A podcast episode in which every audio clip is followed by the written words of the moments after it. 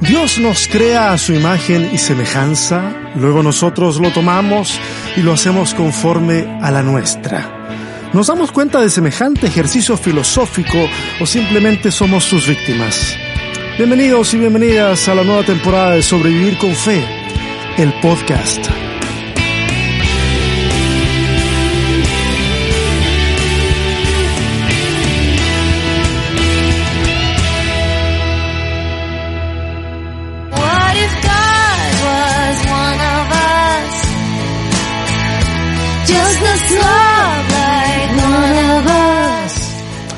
Qué alegría volver a encontrarlos en este espacio, la nueva temporada de Sobrevivir con Fe, el podcast.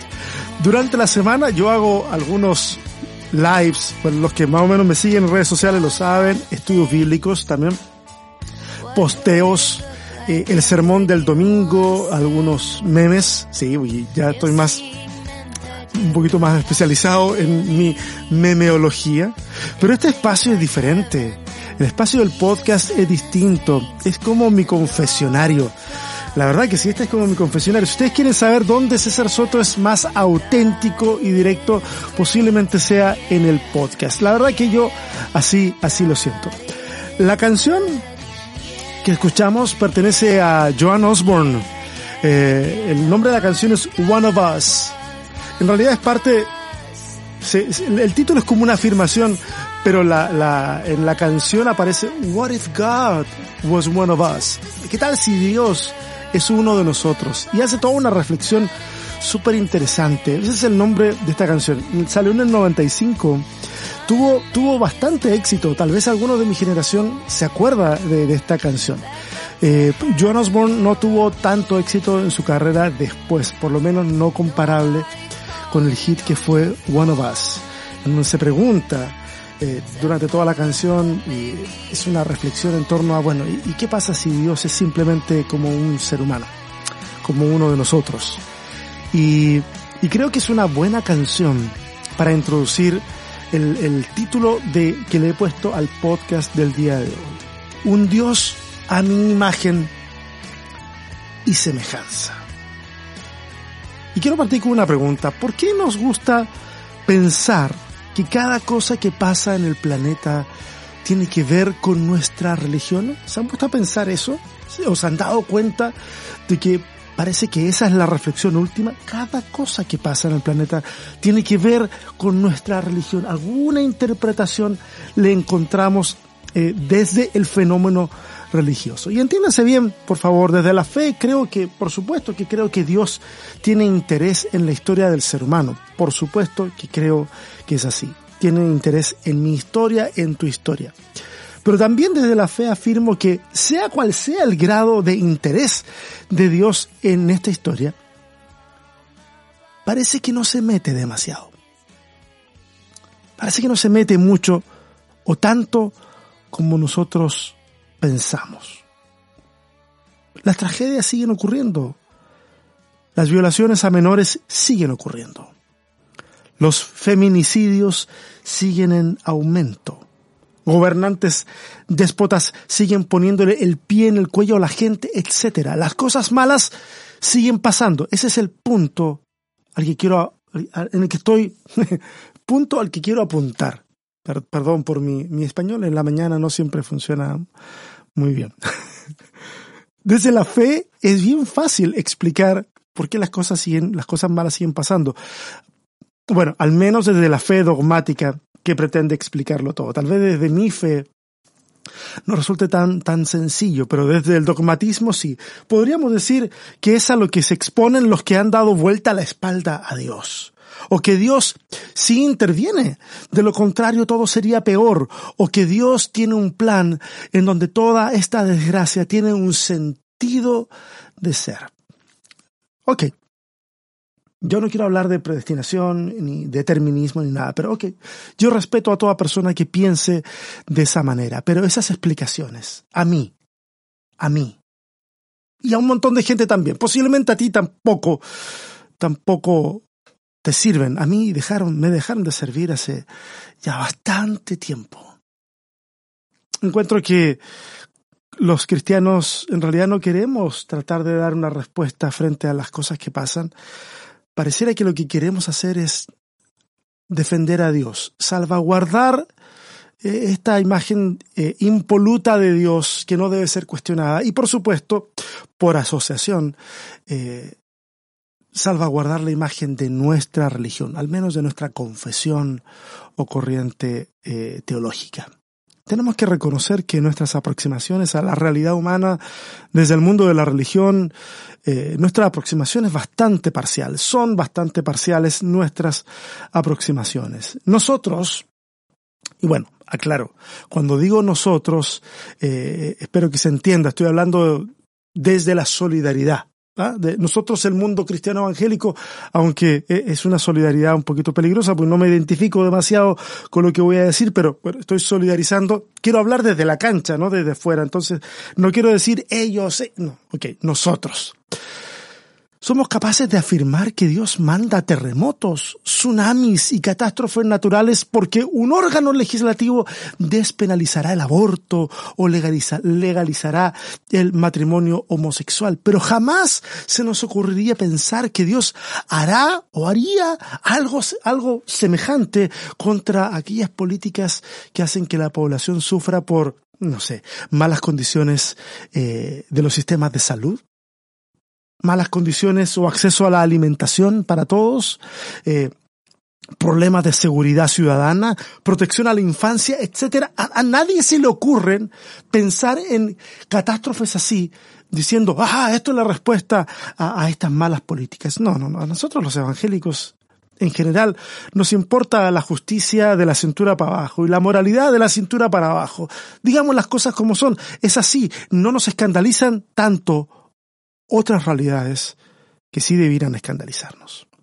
Dios parece tener interés y deseos de actuar solo en los casos en que nuestra moralidad se siente atacada.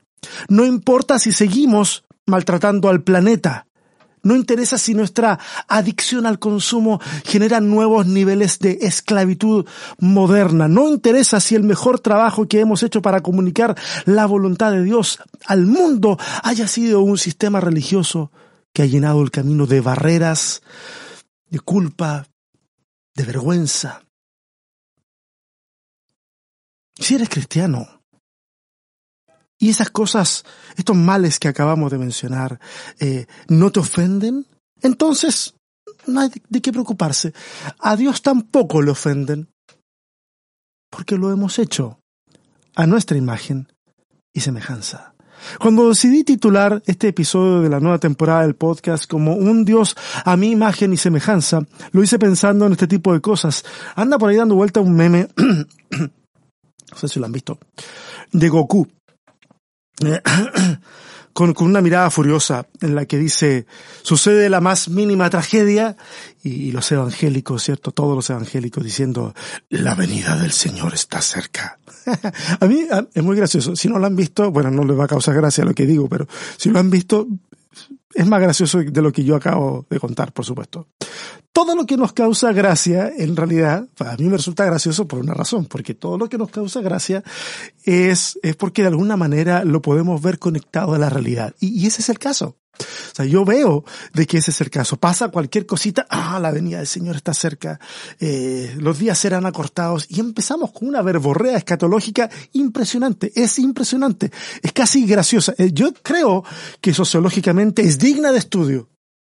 Yo animo a cualquier sociólogo que me esté escuchando a que se pegue una zambullida ahí. Yo creo que hay material, honestamente. Creo que hay material para un estudio, al menos para una tesina, sino una tesis, una tesina.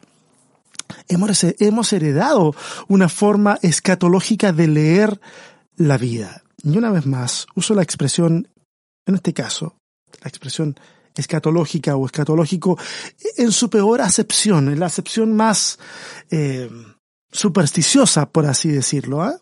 No sé si será exacto el término, pero, pero estoy usándolo en la peor acepción. A este mundo, a este mundo no hay que arreglarlo. No hay que sanarlo. No hay que mejorar las condiciones de vida de todos los seres humanos y de todas las criaturas de Dios que lo habitan. A este mundo hay que reventarlo. Por supuesto, nadie admitirá en su sano juicio que lo que quiere es que el mundo sea destruido.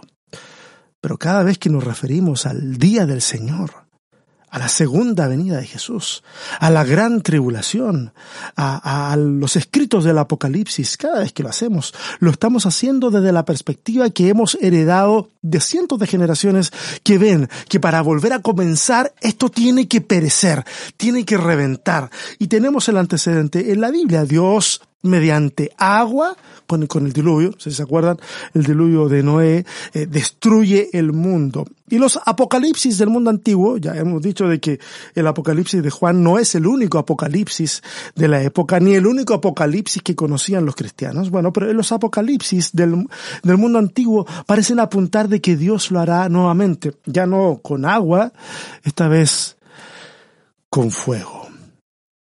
La lectura al pie de la letra nos ha dejado demasiado espacio para considerar si lo que leemos, o sea, no nos ha dejado, perdón, la lectura al pie de la letra, me, vuelvo a explicar, la lectura al pie de la letra no nos ha dejado espacio para considerar si lo que leemos es, es poema, es saga, es mito, es apocalíptica, y cuando digo apocalíptica no me estoy inventando una cosa relacionada con el libro de Apocalipsis, es al revés. El libro de Apocalipsis de nuestra Biblia está relacionado con la apocalíptica, con un tipo de, de, de producción literaria que existe en la época. Pero no, no, no, no nos detenemos, cuando leemos al pie de la letra, no nos detenemos a pensar en esas sutilezas. No nos ponemos a pensar si el mensaje debe interpretarse a la luz de la cultura, de las condiciones históricas de la época. No, no, no, no, no, no. Para nada. Eso es una pérdida de tiempo. Todo lo que está en la Biblia fue escrito para nosotros. ¿Te suena parecido eso? ¿Lo has escuchado en alguna ocasión? Es como que, como que los autores le interesaba un rábano lo que pasaba en su tiempo. Todo ha sido escrito para nosotros. Bueno, desde algún punto de vista hermenéutico uno pudiera afirmar eso, casi filosófico, de que finalmente si el texto llega a nosotros es para nosotros. Pero eso es una irresponsabilidad teológica pensar de que alguien escribió algo en la Biblia, media palabra, pensando en nosotros. Posiblemente en un plano general habrá pensado en la posteridad, en que el escrito llegue a una generación más allá, pero yo creo que ni el más optimista de los escritores de la Biblia pensó que estaríamos hablando de ella miles de años después. Honestamente, todo tiene un, un, arraigo en una cultura a la que hemos decidido olímpicamente ignorar. No sé si se alcanza a notar, pero esa forma de lectura nos hace no es que nos haga ver tremendamente egocéntricos, sino que demuestra que somos tremendamente egocéntricos. Ni siquiera es una cuestión de estética, nos hace ver egocéntricos, pero no, no, no somos así. No, no, no, somos así. Todo gira en torno a nosotros, a mi religión, a cómo yo lo interpreto. Nos gusta dar respuestas a todos, a todo, Hemos dejado el misterio a un lado, eh, eh, el considerar opciones para, para una respuesta a, a, un lado. Todo tiene que ser dogmático, todo. Y eso es tremendamente egocéntrico porque nos elevamos o elevamos nuestra deducción por encima de cualquier otra deducción o lectura del texto que pudiera existir. Lo que importa es cómo lo vemos nosotros hace unas semanas atrás eh, me produjo gran tristeza un diálogo que tuve con unos, uy, quisiera decir hermanos en las redes sociales, pero la tristeza es que fue un intento, no, no fue un diálogo, fue un intento de diálogo con unos pastores en redes sociales. Ellos decían con mucha seguridad, postearon algo ahí, eh, que la nueva vacuna contra el coronavirus era la marca de la bestia y que las iglesias que prestaran sus instalaciones como vacunatorios en las campañas masivas de, vacunación, cuestión que de hecho está pasando en el Reino Unido, hay iglesias que se han abierto como vacunatorios, y decía que si eso llegara a ocurrir en, en, en, Latinoamérica o a los Estados Unidos y las iglesias accedieran, están siendo parte del plan del anticristo por dominar el mundo. Y yo, yo los que ustedes, los que ya me conocen saben que desde hace unos cuantos años ya no le discuto a nadie en redes sociales, trato de, pasar mi, mi, vida creando contenido en vez de interactuando con el contenido de otra gente, pero, pero no, no puede evitar leer semejante estupidez y, y interactuar. Decirles, decirles algo. Y entonces yo les dije, si se, muy en buena onda, si se habían sentado a considerar lo que la marca de la bestia, así tal cual la marca de la bestia, significó para los cristianos que se enfrentaron directamente con esa expresión, porque para nosotros puede significar lo que sea, pero la pregunta sencilla, casi obvia es, bueno, ¿y qué significó para ellos? Digo, si le van a escribir a alguien y le van a decir, ten cuidado de tu tía, asumo que esa persona sabe de qué tía se refieren. De lo contrario, no tendría ningún sentido. Tendría que andar muy cuidadoso de todas mis tías. ¿ah? Eh, cuando hablan de la marca de la bestia, seguramente ellos saben de qué se trata. No voy a hablar de eso ahora. Hablé antes en otro podcast, pero en este momento no lo voy a hablar. Mira, les dije eso y de entradita, sí, pero de entradita, sin muchos rodeos, me preguntaron si al menos yo era cristiano. O si había leído la Biblia. Otros me dijeron que esperaban que me arrepintiera. Y que, por supuesto, como están esperando que yo me arrepienta, no van a discutir conmigo. Otro que se dio al menos el tiempo, hizo la tarea, se dio el tiempo de, ir a mi perfil y, ver de quién se trataba, me dijo de que de nada valía todo mi conocimiento e inmediatamente te ponen así como en un plano así como de que tú eres el que, el que cree que sabe, nosotros tenemos revelación. Ahí va la cosa. Dice que nada me valía todo mi conocimiento si yo no tenía la revelación de lo alto. Y así nos vamos conversando o intentando conversar en redes sociales mirándonos el ombligo, mirándonos el ombligo y esperando que el resto de la gente piense que nuestro ombligo tiene algo especial. ¿ah? Entonces, para que todos miren el mismo ombligo que nos estamos mirando nosotros. Nos apasionamos a tal grado con estas cuestiones que no reparamos en que ese sesgo religioso nos vuelve obtusos a la hora de dialogar con alguien que piensa diferente. Ese es un riesgo que todos corremos. Escúchame bien. Esto no es algo frente a lo cual nosotros desde otra corriente teológica o de pensamiento estemos inmunizados. No, esto es un riesgo que todos corremos. El ombliguismo o el ombligocentrismo, invento palabras. Si usted quiere que yo le invente una palabra, mándeme un mensaje, yo se la invento. Pero este es un riesgo que todos corremos. Acá nadie se salva, todos. El tema, el tema es ser conscientes de eso y decidir combatirlo. Primero, primero en uno mismo, luego si queda tiempo en otros. Aunque en mi caso, tengo la sospecha de que si me dedico a combatirlo en mí mismo, probablemente no me quede tiempo para querer combatirlo en otros. Tal vez acompañarlos en su camino para ver si juntos nos sale más fácil, pero, pero tal vez no, tal vez yo ya no quiera entrar en la campaña de desombliguizar al resto del mundo. No sé si me entienden. no me quedan muchas energías para intentar forzar cambios en personas que no quieren, no quieren cambiar. La tentación de pensar que el texto bíblico está en total armonía con mi forma de ver a Dios y su voluntad es una afirmación arrogante en extremo y nos convierte en idiotas que aspiran a la quimera de domesticar un texto que es por conformación y por su historia un texto indomable. La Biblia es un texto indomable, lleno de una riqueza maravillosa. Cuando la gente de repente me dice, pero, pero la Biblia no tiene contradicciones, yo digo, el hecho que tenga contradicciones es lo maravilloso, es indomable. Pese a esas contradicciones, ahí hay un mensaje de Dios y yo creo que mucha gente se espanta con las cosas que yo a veces les digo, pero así lo siento. Así lo siento. Cristianos, cristianos de todas partes ven que lo ocurrido, y esto es muy curioso, ven que lo ocurrido en los Estados Unidos con la última elección es una señal apocalíptica. ¿ah?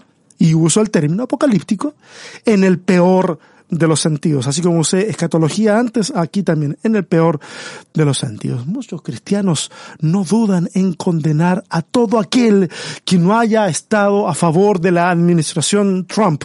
Consideran a sus detractores como apóstatas. Y aquí empezamos con este discurso religioso polarizante, en donde mezcla cultura, política y todo, y es horrible. Algunos dicen que estas son manifestaciones aisladas, que, que son algunos fanáticos nomás los que piensan de esa forma. Y yo digo, no, no, no, no, no. Yo conozco personas allá, muchos de ellos que yo en algún momento consideré amigos que están en ese pensamiento de polarizar al mundo por tu decisión política y ya piensan que no eres verdaderamente un cristiano. Eh, si tú eres de las personas que cree de que estos son manifestaciones aisladas y que en realidad las iglesias no piensan así, sino un grupito de gente, yo lamento, lamento decirte que, que no es así. ¿Qué más quisiera yo que esto fuera algo aislado? Pero no lo es. Y eso parte, parte de verdad mi corazón. Me duele el corazón cuando me enfrento a ese tipo de realidades que a veces me las cruzo en redes sociales y a veces me las cruzo en muros de algunos amigos. Me parte el corazón. Cuando veo cada vez más eventos cristianos en el Internet, eventos cristianos multitudinarios, sin distanciamiento social, sin mascarillas y todos repitiendo a una voz que esto es un plan del enemigo para acallar la iglesia. Entonces yo saco la deducción de que tenemos un concepto de iglesia muy limitado y que tenemos un concepto de Dios muy limitado y que hemos hecho que el fervor religioso tome el lugar que debe ocupar el razonamiento, la mente. Recuerden que a Dios se le ama con el corazón, sí, se le ama con las fuerzas, sí, con el alma, sí, pero también con la mente. Todos somos culpables de adaptar a Dios a nuestra imagen y semejanza. Ya no me voy a hacer el que no lo hace o el que no lo ha hecho. El tema, como lo dije antes, es ser conscientes de que tenemos esa limitación y tenemos esa tendencia. Porque en realidad no podemos conocer a Dios fuera de la experiencia que tenemos en relación a Dios. La experiencia que tenemos en relación con la deidad. Aquí me pongo un poquito kantiano con esta cosa. Y alguien dice, si alguien dice que es posible simplemente, que es posible conocer a Dios simplemente leyendo la Biblia, pues precisamente de eso hablo. Nadie va a la Biblia equipado con las suficientes herramientas como para decir, ahora voy a leer la Biblia y voy a saber exactamente lo que significa, su sentido original, sus implicaciones para la vida diaria, sin fallarle a una sola cosa. Nadie tiene esas herramientas, nadie. El que crea tal cosa, primero no conoce el texto al que se enfrenta y segundo, no se conoce a sí mismo. Si al menos sabemos que esa es parte de nuestra naturaleza, entonces vamos a ser capaces al menos de luchar con esa tendencia, escuchar a otros que desde otras percepciones de Dios también tienen fe sin intentar iniciar una guerra santa para convencerles de que tú tienes razón o que yo tengo razón. Qué placer volver a sentarme frente a este micrófono y grabar este primer capítulo de Sobrevivir con Fe en esta nueva temporada 2021. Tengo algunas entrevistas rezagadas del año pasado, van a salir pronto también en este espacio. Pero vamos a seguir conversando un montón de temas que a mí me apasionan mucho y espero que, que despierten el interés de, de cada uno de ustedes. Un abrazo para todas y para todos. Esta será una temporada súper interesante. Yo espero que la disfruten. Así que, bye. Mayéutica.